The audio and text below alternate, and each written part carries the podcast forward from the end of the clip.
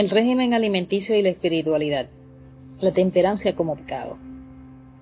Nadie que profese piedad considere con indiferencia la salud del cuerpo y se haga la ilusión de que la intemperancia no es pecado y que ésta no afectará su espiritualidad. Existe una estrecha simpatía entre la naturaleza física y la moral. En el caso de nuestros primeros padres, el deseo intemperante dio como resultado la pérdida del Edén. La temperancia en todo tiene que ver más con nuestra reintegración en el Edén más de lo que los hombres se imaginan. La transgresión de la ley física es la transgresión de la ley de Dios. Nuestro creador es Jesucristo. Él es el autor de nuestro ser. Él ha creado la estructura humana. Él es el, autor de las leyes físicas, así como el autor de la ley moral. Y el ser humano, que es descuidado en los hábitos y en las prácticas que conciernen a su vida y a su salud física, peca. Contra Dios.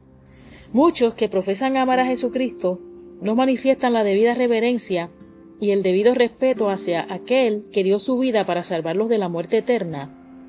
Él, no es reverenciado o respetado o reconocido. Esto se manifiesta en el perjuicio que ellos infieren a su propio cuerpo a violar las leyes de su ser.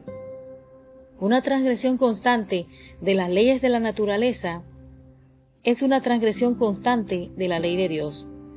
El peso actual del sufrimiento y la angustia que vemos por doquiera, la actual deformidad, decrepitud, enfermedad e imbecilidad, imbecilidad es hoy en día, que hoy en, hoy en día inundan el mundo, más bien, en comparación con lo que sería y de lo que Dios se propuso que fuera, hacen de este mundo un leprosario, y la actual generación es débil en potencia mental, moral y física. Toda esta miseria se ha acumulado de generación en generación debido a que los hombres han caído y quieren violar la ley de Dios.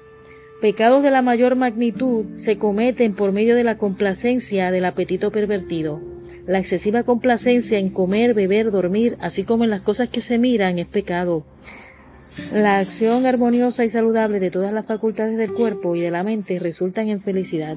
Cuanto más elevadas y refinadas las facultades, más pura la felicidad. Libro Consejos sobre el régimen alimenticio de Elena Hayden White.